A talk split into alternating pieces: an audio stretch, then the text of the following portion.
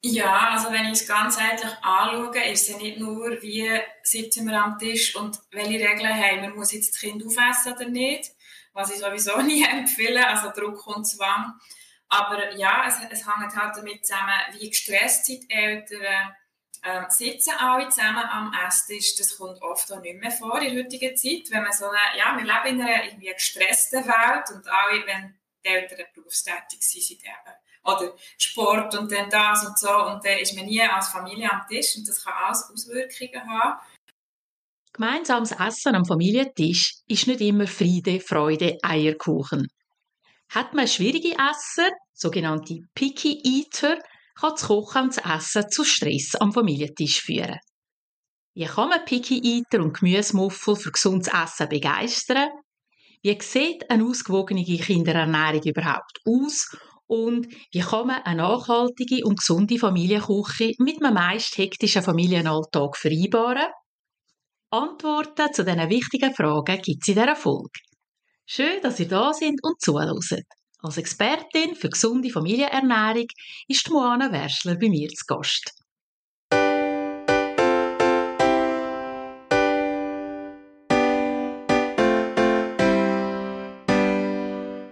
Familie von A bis Z. Das ist der Podcast von der Angelonis. Ich bin Rita Angelone und zusammen mit Experten, Fachleuten und spannenden Menschen diskutiere ich über Fragen und Herausforderungen rund ums Familienleben.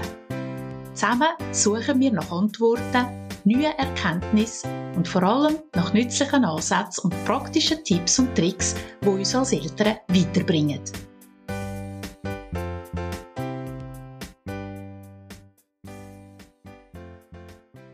Mein Gast in dieser Folge ist Moana Werschler.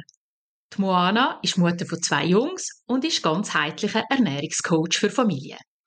Ihr Spezialgebiet sind Kinder, die wenig oder gar kein Gemüse essen. Unter Miss Broccoli bloggt sie regelmäßig über gesunde und nachhaltige Ernährung für Kinder und für die ganze Familie und hat jetzt zu dem Thema auch ein Buch publiziert. Hoi und herzlich willkommen, Moana. Hallo Rita. Moana, wie bist du auf die Idee gekommen, ein Buch über Gemüsemuffel zu schreiben oder wie man heute eben, glaube ich, auch so schön sagt, Picky Eater?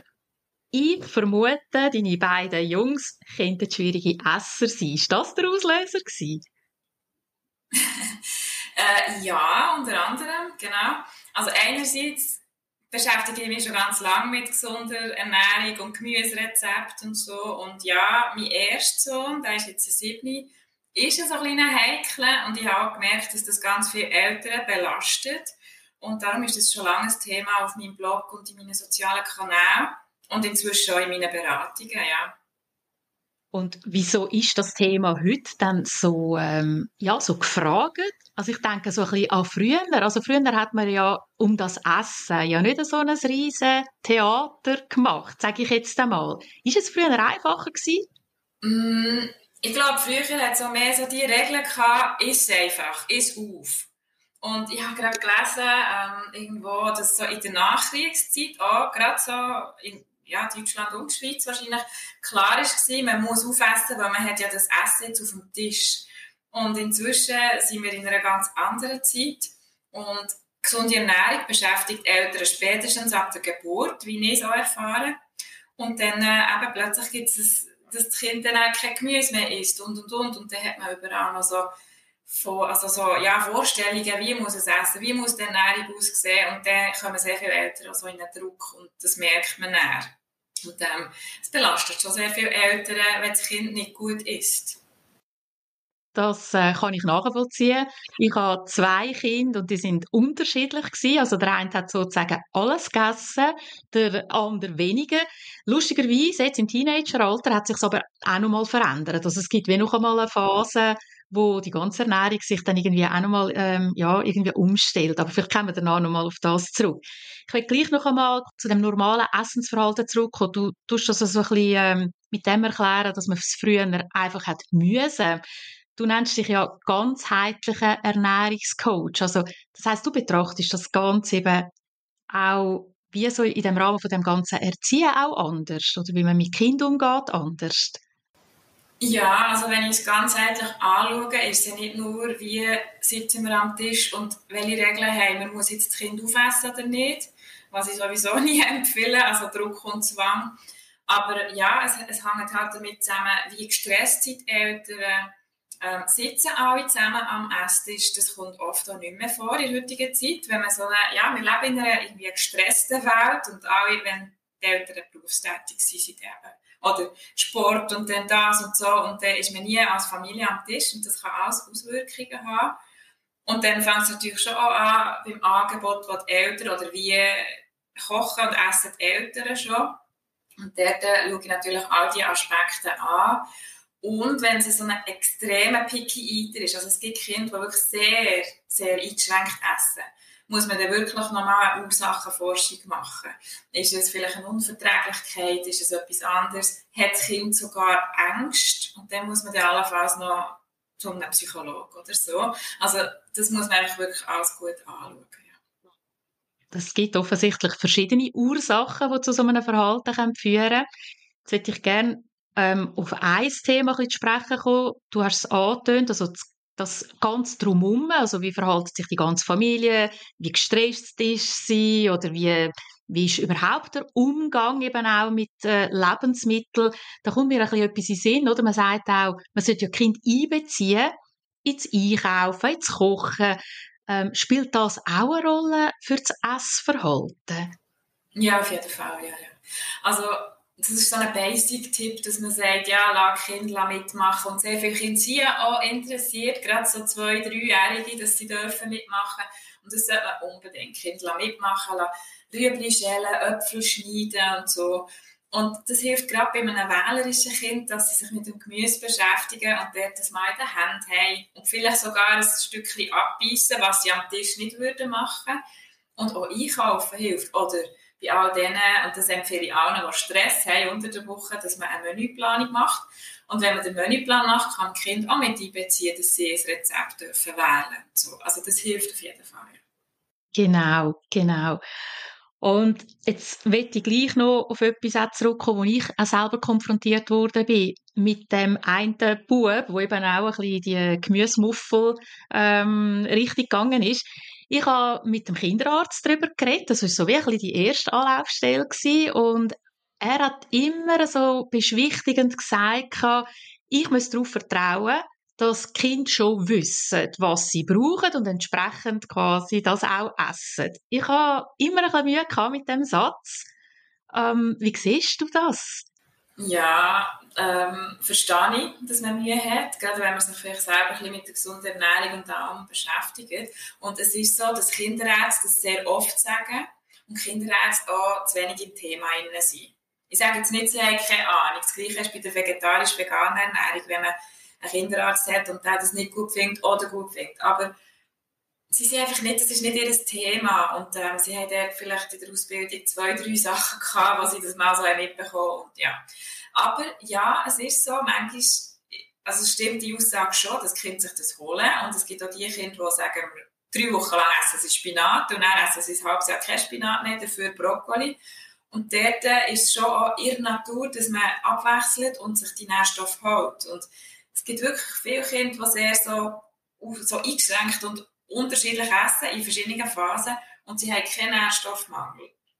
Auf der anderen Seite, wenn ein Kind eben ganze sagen wir, Lebensmittelgruppen weglässt, wie gar nie Gemüse hat oder gar nie Obst oder sogar beides, da habe ich auch gerade im Coaching, ähm, muss man wirklich hinschauen, weil da fehlt wirklich etwas. Und dort kann man nicht einfach sagen, das kommt dann schon sondern dort muss man wirklich mal das Kind ein bisschen anstupsen oder animieren mit gewissen Strategien und jetzt eben nicht mit Druck und Zwang und, und mal, oder eben heranschauen, wo könnte der Fehler sein, welche Ursache liegt dem zugrunde. Mhm, genau. Zum Thema Kinderarzt äh, fällt mir jetzt auch gerade ein, würdest du zum Beispiel empfehlen, bei kleineren Kindern auch zu checken, ob irgendwie eine Mangelernährung vorhanden ist oder beziehungsweise gewisse, gewisse Sachen vielleicht nicht gut sind, das Eisen ist ja immer so ein Thema. Ich habe mich zum Beispiel eben beim, beim einen Bub immer gefragt, ja gut, also wenn ich ihn einfach quasi machen lasse und darauf vertraue, dass er sich das schon holt, was er braucht, wie ja der Arzt gesagt hat, muss ich das aber dann gleich irgendwie checken. Wie stehst du zu dem? Ja, es macht einfach den Sinn, wenn man wirklich den Verdacht hat und der Arzt das auch unterstützt. Und bei kleineren Kindern, so unter eineinhalb, wenn sie schlecht, wirklich schlecht essen, also auch von Menge her, macht es Sinn, weil der kann wirklich einen starken Eisenmangel dazu führen, dass das Kind sehr schlecht isst. Und wenn man den behebt, dann ist es auch wieder besser. Das habe ich jetzt auch wirklich schon oft gesehen und das hat es auch wirklich schon in Studien so bewiesen. Bei einem älteren Kind, drei, vier, glaube ich nicht, dass ein sehr schlechtes Essen nur mit einem Eisenmangel zusammenhängen kann, aber es macht auf jeden Fall Sinn, mal die Nährstoffversorgung anzuschauen und hat irgendwo Eisenquellen in seiner Ernährung drin. Darum mache ich auch am Anfang von, jeder, von jedem Coaching immer eine Analyse mit einem Ernährungstagebuch, wo man mal wirklich sieht, was ist das Kind überhaupt. Und manchmal hat es auch Eltern, die sagen, mein Kind isst nichts. Und dann sagen, ja, aber es isst dreimal in der Woche Herdöpfel und es hat ja da noch irgendwie Äpfel dabei und jeden Tag ein Äpfel. Das ist ja nicht nichts. Also, ja. Aber eben je nachdem macht es Sinn, oder auch wenn ein Kind wirklich Verdauungsbeschwerden hat oder ähm, ja, viel Durchfall, dass man auch mal schaut, ist wirklich ein Mangel da. Und wenn ein schwerer Mangel da ist, muss man weiter forschen, weil zum Beispiel Zöliakie oder so etwas wird, oder eine Laktoseintoleranz kann allenfalls auch näher mit einhergehen oder kann man so erkennen. Okay. Ja, der Ansatz, äh, das Ganze eben auch niederzuschreiben, das finde ich immer spannend. Das ist auch in anderen Bereichen sehr wichtig. Und erst dann wird man sich manchmal auch bewusst, dass das oft gar nicht so ist, wie man es eigentlich meint. Also, ich glaube schon auch, dass wir als Eltern natürlich ähm, ja, unter dem Druck stehen, das alles möglichst gut zu machen und unter dem Druck bereits schon gar nicht mehr in der Lage sind, das auch wirklich äh, sachlich zu betrachten. Also ich denke, ein Einblick von außen hilft auf jeden Fall. Gibt es äh, vielleicht jetzt gerade zu dem Thema noch zwei, drei andere Aspekte, die du so einbringst von außen? Also das eine ist eben quasi so niederschreiben am Anfang, herausfinden, wo stimmen wenn wir schon gerade von dem reden, wie, wie gehst du vor in deinem Coaching, wenn eben verzweifelte Eltern auf dich zukommen? Ja, also am Anfang mache ich wirklich eine kleine Analyse und möchte vor allem eins bezwecken. Ich möchte sehen, wo steht das Kind und dann, wie funktioniert es oder ja, eben, wo steht es und wie können wir erkennen, was vielleicht seine Knöpfe sind, die wir lösen wollen. Und es ist schon ein Teil auch im Verhalten der Eltern oder sie können natürlich etwas ändern, was das Kind nicht kann. Das Kind ist in einem ja, anderen Entwicklungsstatus, ein Erwachsener kann da reflektieren. Aber dass wir als Erwachsene oder wir mit den Eltern erkennen, wo steht das Kind und wie können wir es dort abholen. Das ist ganz wichtig. Manchmal haben die Eltern eben irgendwelche Vorstellungen, wie etwas muss sein. Das Kind hat allenfalls auch seine Vorstellungen oder eben seine, weiß auch nicht was gerade für eine Phase. Und dort äh, bringe ich das eigentlich wieder zusammen. Und nachher geht es darum, dass wir auch die Tischsituation anschauen, eben genau, sitzen alle am Tisch und, und, und. Und dann geht es dann im dritten Schritt eigentlich darum, und wie können wir jetzt das Kind animieren oder dort rausholen oder ein bisschen challengen? Gibt es Übungen? Gibt es Geschichten? Gibt es sonst irgendetwas? Und das ist dann halt sehr individuell. Okay. Ich möchte mit dir gerne noch das Thema Vegetarier, Veganer anschauen. Du bist ja, glaube ich, Vegetarierin und teils Veganerin. Also das kannst du mir ja dann auch ähm, erklären. Äh, erstens einmal nimmt es mir mal ein bisschen Wunder, wie bist du selber zu dieser Ernährungsweise gekommen? Und wie spielt das dann aber auch wiederum ja, in, so in die Familienernährung? Oder? Weil wir haben es jetzt vorher so ein bisschen von den Vorstellungen der Eltern und Vorstellungen der Kinder. Und wenn jetzt die Eltern Vegetarier sind oder Veganer, müssen, sollen, dürfen Kind dann dasselbe sein? Also das ist ja vielleicht dann auch ein Interessenskonflikt. Aber vielleicht von ganz von vorne, wie bist du zu dem gekommen? Ja, ähm, mein Partner war Vegetarier, als ich ihn kennengelernt habe. Und meine Mutter hat damals, glaube auch schon vegetarisch gelebt und wir sind also wir als Familie haben schon immer wenig Fleisch gehabt und sehr gesund und gemüsereich gegessen. Also das habe ich nicht auf den Weg bekommen. Damals habe ich dann auch sehr bald in der Gemüsebranche angefangen und das Gemüse ist immer so ein bisschen im Fokus gestanden. Ich habe mich mit diesen Rezepten auseinandergesetzt und sehr gemüsereich auch immer gekocht. Und ähm, durch das ich mit meinem Freund zusammen daheim halt nie Fleisch gekocht, Fisch sowieso nicht, bin ich quasi so zur vegetarischen Ernährung gekommen und ähm, Fleisch habe ich ab und zu mal auswärts gegessen. Oder bei den Bauern, die essen halt gerne Fleisch. Und ähm, meine Mutter ist dann auch irgendwann vegan geworden und ich habe das einfach die Lebensweise kennt. Habe immer gesagt, das wollte ich nicht. Und bin aber dann eigentlich mehr aus gesundheitlichen Gründen und Nachhaltigkeitsgründen dazugekommen. Und inzwischen lebe ich, ich würde sagen, so 80 Prozent ist vegan. Wir haben halt einfach Käse im Haushalt und das ist schwierig zu verzichten, wenn der da steht.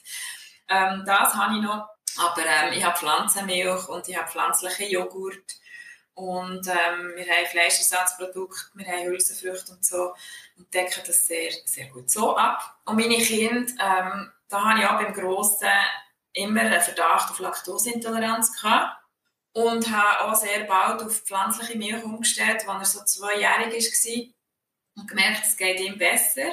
Auch beim Kleinen hatte ich dann mal so eine Phase gehabt und seither bekommen sie auch keine Kuhmilch und einfach den Käse, den wir eben haben.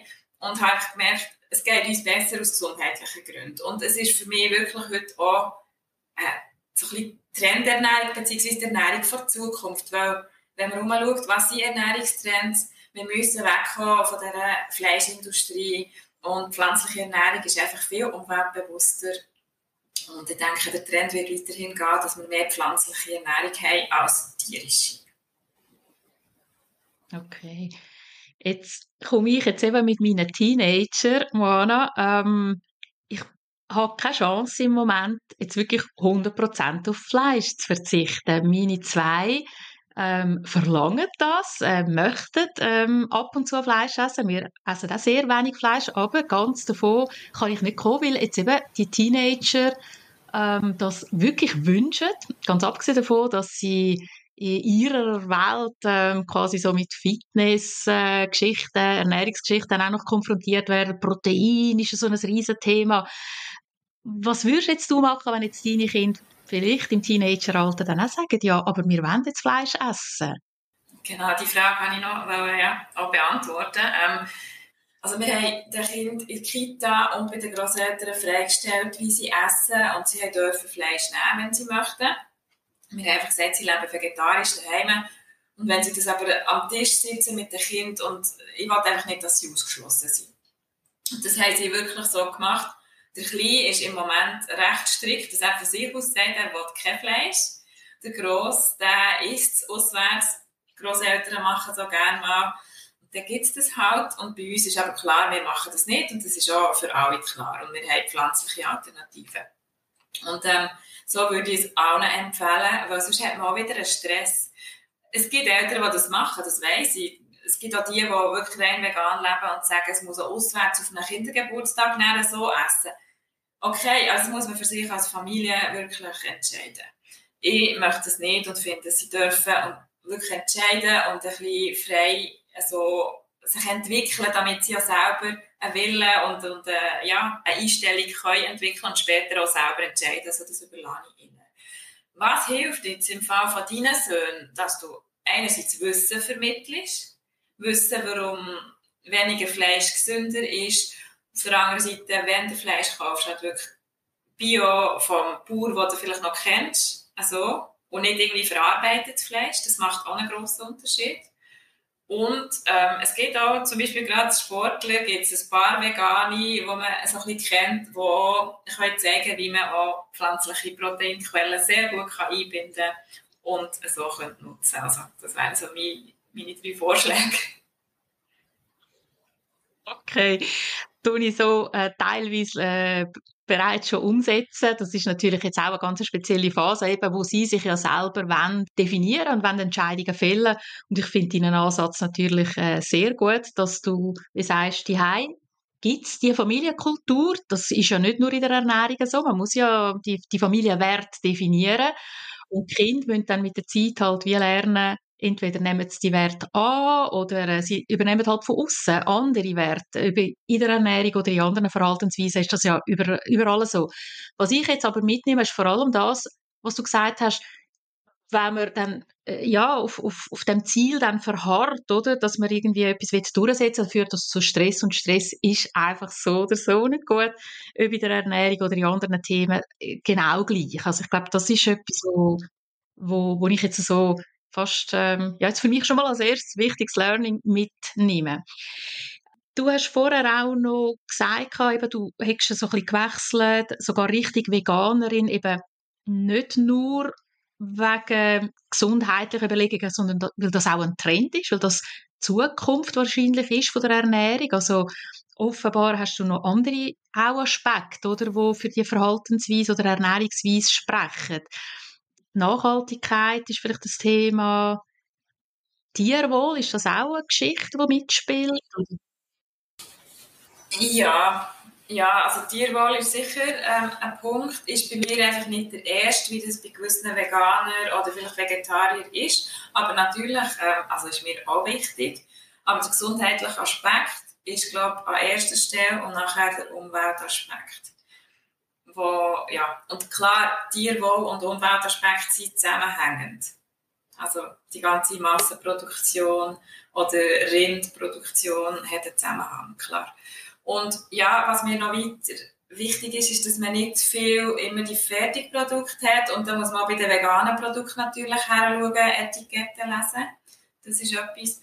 Und ich denke einfach, darum ist ein Trend, weil wir wirklich mit dieser Industrienahrung, wir, wir kämpfen mit Übergewicht, mit Zivilisationskrankheiten. Da, glaube ich, ist schon ein Zusammenhang mit, wie wir uns in den letzten 50 Jahren oder so ernährt haben und auch unsere Eltern schon. Und ja, was ich gerne würde, ein bisschen eine Änderung reinbringen in mehr frisch und mehr pflanzlich. Mhm. Okay, ja, das äh, finde ich sehr unterstützenswert. Mir fällt jetzt gerade noch etwas ein. Zucker haben wir jetzt gar nicht besprochen. Ist das auch ein Thema in deiner äh, Coaching-Arbeit? Weil, also wir zum Beispiel, wir können wie nicht weg von dem Zucker. Wir probieren immer wieder natürlich auch so ein bisschen zu reduzieren, aber wir sind grosse Bach-Fans äh, und, und essen gerne süß. Wie ist da deine Haltung zu dem Thema? Ja, das ist auch ein sehr grosses und schwieriges Thema, da gebe ich dir recht. Es ist in meinen Coachings natürlich ein Thema, weil gerade Kinder wo ich manchmal sehe, die zwei oder drei sind, die schon recht viel auch Süßigkeiten bekommen, also auch wieder so Industriesüßigkeiten. Das ist ein Zusammenhang, die essen wirklich auch schlechter Gemüse. Also das ist wirklich ein Zusammenhang, den auch Studien bewiesen haben. Das Gleiche wie Kinder, die sehr viel Milch trinken, die dann einfach allgemein schlechter essen und, und auch weniger Gemüse. Das gibt es wirklich auch Zusammenhänge. Beim Zucker ist es halt auch, ja, unsere Gesellschaft, wo überall ist alles noch gesüßt und es ist ein Geschmacksverstärker und es ist in allen Fertigprodukten noch Zucker drin und, und, und. Man kann seine Geschmacksknospen angewöhnen, dass sie ein bisschen weniger vertragen. Also das ist bei mir so. Wenn ich den Vergleich habe mit meinem Partner, der hat auch gerne Süßes. Und wenn er irgendwelche, weiß ich nicht, Schokobons mal hat, die finde ich so süß. Hingegen, ich bin eher bei der schwarzen Schoki, die auch schon weniger Zucker hat, mehr Bitterstoff drin hat. Oder bei halt gesunden, gesunden Schoki, wo zum Beispiel mit Kokosblütenzucker, was zwar auch ein Zucker ist, also es ist nicht ein Zuckerersatz eigentlich, aber halt ein bisschen weniger gesüßt ist. Und auch da sage ich, ja, selber machen, ein bisschen weniger Zucker brauchen, das bringt schon etwas. Und es gibt inzwischen schon ein paar Zuckeralternativen, die man gut kann verwenden kann, die natürlich sind, wie zum Beispiel ein Jakonsirup, das ist etwas Neues. Ahornsirup ist noch etwas, was so ein bisschen geht. Man muss dann, also es ist ein sehr tiefes und grosses Thema, oder, wo man dann noch reingeht. Fructose sollte man ja nicht in grossen Mengen zu sich nehmen. Und ja, für kleine Kinder empfehle ich da, um es kurz zu machen, mit Bananen, mit Datteln, Dörraprikosen, Äpfelmus, ungesüßtem Süßen und das lenkt eigentlich für kleine Kinder. Ja. Und auch meine Rezepte im Buch sind übrigens alle eigentlich so gesüßt oder mit wenig bis kein Zucker. Also nicht weißen Zucker, das hat es in keinem Rezept. Ja. Sehr gut. Ich denke auch da, es gibt wie so Mittelweg, höre ich daraus raus. Und hängt aber auch damit zusammen, dass wir vieles eben auch gar nicht mehr so wissen, oder? Mit was kann man sonst vielleicht etwas noch süß machen und mit, äh, mit äh, mehr Wissen oder mit Tipps aus deinem Buch oder aus deinem Rezept kann man natürlich dann auch ein bisschen lernen, eben eine gewisse Süße reinzubringen, die vielleicht eben nicht so, ähm, nicht so krass süß auf der einen Seite und vielleicht auch weniger ungesund ist als einfach der Industriezucker und, und wo man sich irgendwo in der Mitte kann finden oder ohne ganz müssen darauf zu verzichten finde ich sehr einen coolen Ansatz. Jetzt tönt das alles so wunderbar, Moana, wenn du das erzählst und äh, ich denke, auch als Eltern kommt man mit grossen Erwartungen auf dich zu, Ernährungscoach und äh, ja, jetzt, jetzt wollen wir so Tipps und so, aber kommst du selber manchmal auch einen Anschlag oder gibt es auch Sachen, wo du musst sagen, hey, das habe ich probiert, es geht einfach nicht, habe ich verwerfen wo du einfach mal das Fünfe musst auch gerade stehen lassen. Gibt es das?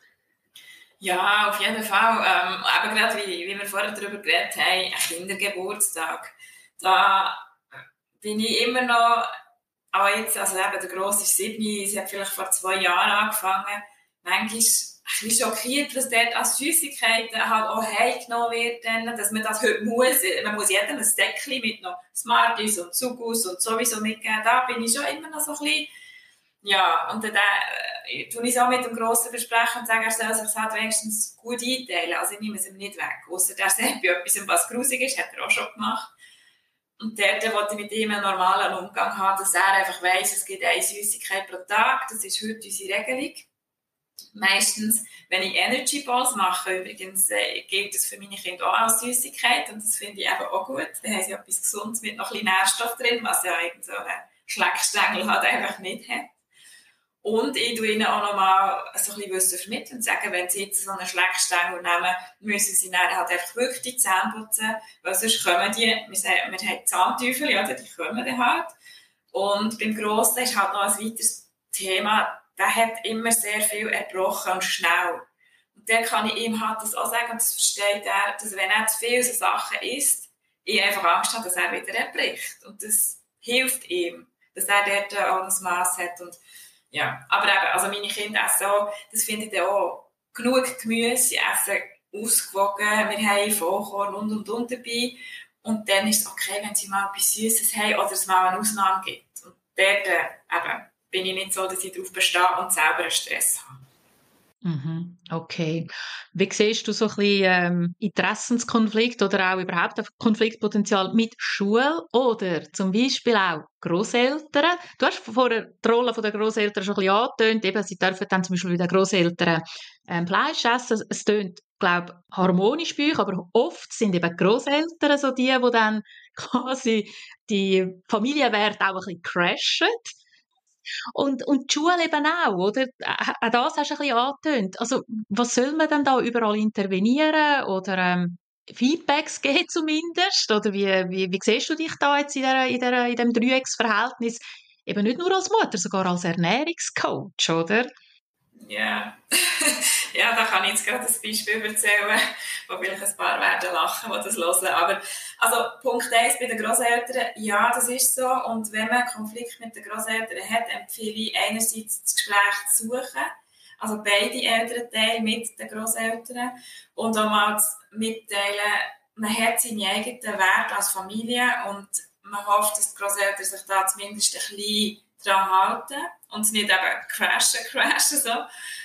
Ich habe auch schon Leute im Coaching gehabt, Familien, die gesagt haben, das Kind geht zu den Großeltern, dort steht schon auf dem Sofatisch das Schälchen mit irgendwelchen Schöckchen und das Kind geht rein, gerade zur Schublade und so und dort würde ich wirklich Gespräch suchen.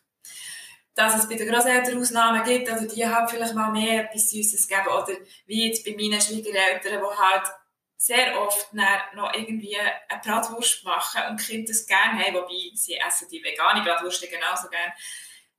Das habe ich gefunden, ist jetzt etwas, wo ich nicht mal, mal gestritten habe und ich bin froh, dass sie hüten und das lasse ich einfach so stehen. Keine Ahnung, wie es könnte rauskommen, wenn ich jetzt würde anfangen zu diskutieren. Sie würden sich vielleicht daran halten, aber es nicht verstehen. Und das ist halt auch ein ja, Alters- oder Generationenkonflikt allenfalls.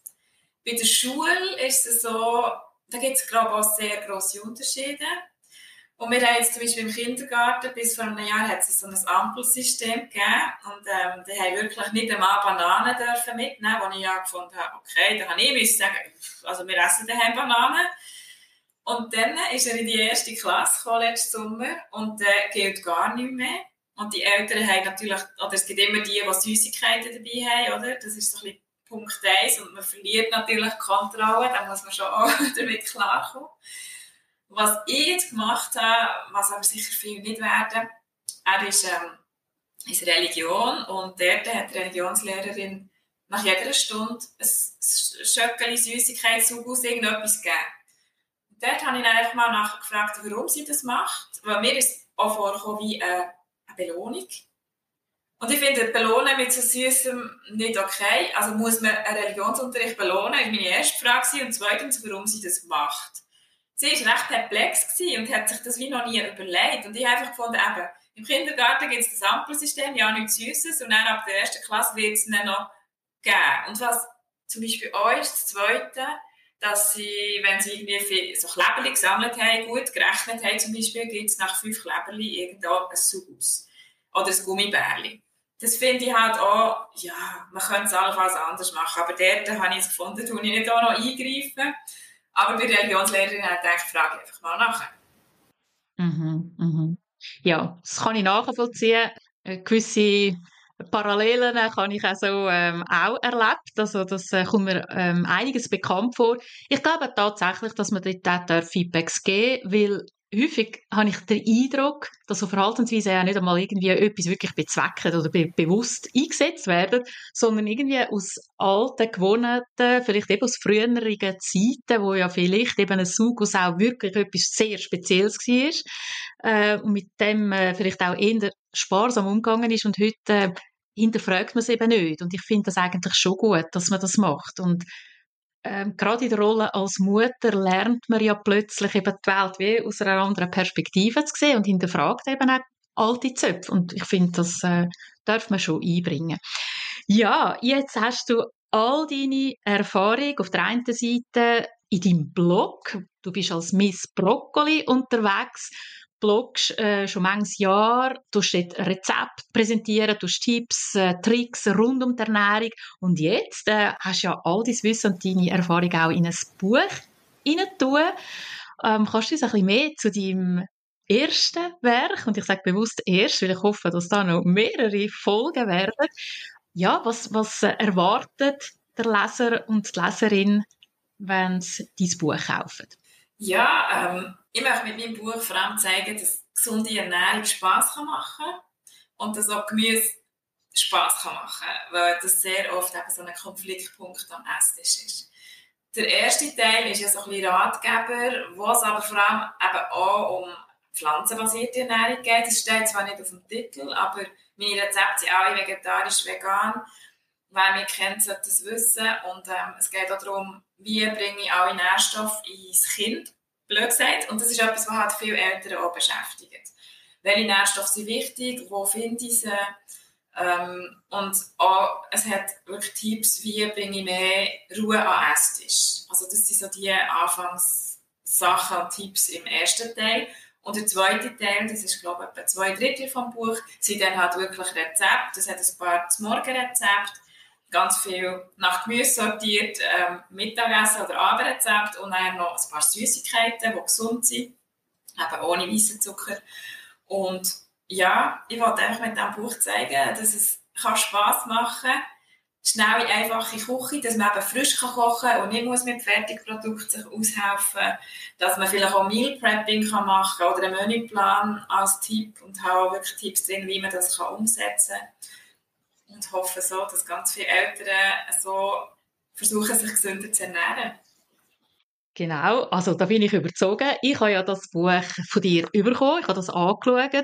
Unterdessen sind meine Kinder ja nicht mehr wirklich so picky eater. Also klar, sie haben natürlich auch immer wieder neue Modelle, aber ich muss ganz ehrlich sagen, und das ähm, ist auch an die Eltern, die zuhören, gerichtet, da gibt es natürlich Tipps einfach ganz allgemeiner Natur. Also selbst wenn man normal gute Esser hat in der Familie, selbst dann ist dieses Buch wirklich Gold wert. Und zwar im Sinn von eben einfach andere Ansätze mal, neue Tipps. Oder für mich hat es äh, einige Sachen drin, wo ich so, ja, man hat es vielleicht einmal gehört, eben, wie kann ich gewisse Sachen anders süßen, aber wo man dann einfach irgendwo auch wieder ein bisschen vergisst.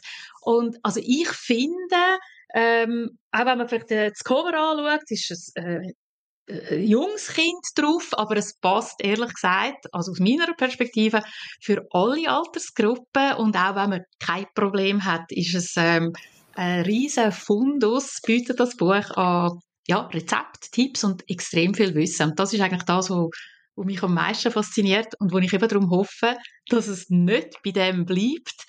das ist so. Ich werde sicher, das ist nicht mein letztes Buch, ja. Genau, also ich, wahrscheinlich ähm, brennt dir ja schon unter den Fingern, irgendwie mit, dem, mit einem zweiten zu starten.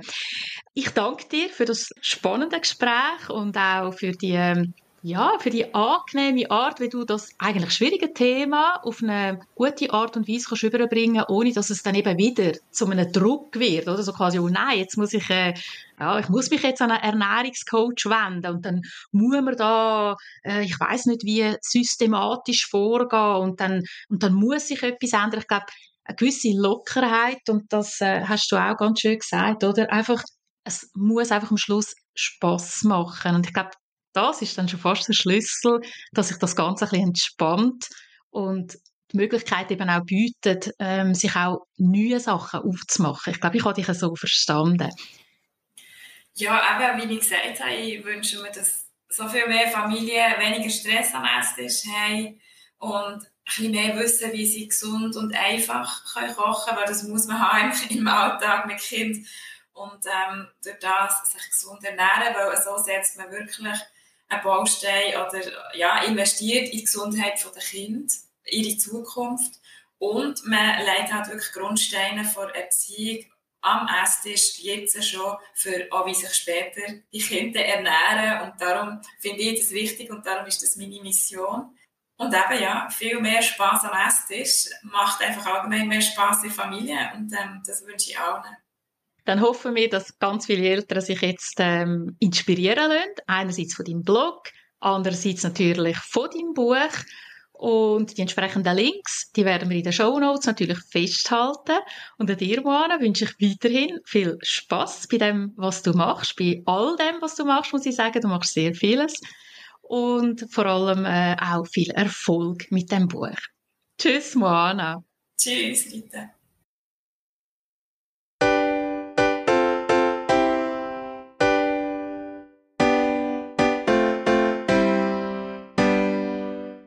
Gespräch mit der Moana haben wir erfahren, wie man schwierige Esser und Gemüsemuffel für gesunde Ernährung begeistern kann, wie eine ausgewogene Kinderernährung aussieht und wie man eine nachhaltige und gesunde Familienküche mit dem hektischen Familienalltag vereinbaren kann. In den Shownotes zu dieser Folge findet ihr die Links zum Blog von der Moana und zu ihrem Coaching-Angebot und selbstverständlich auch zu ihrem Buch.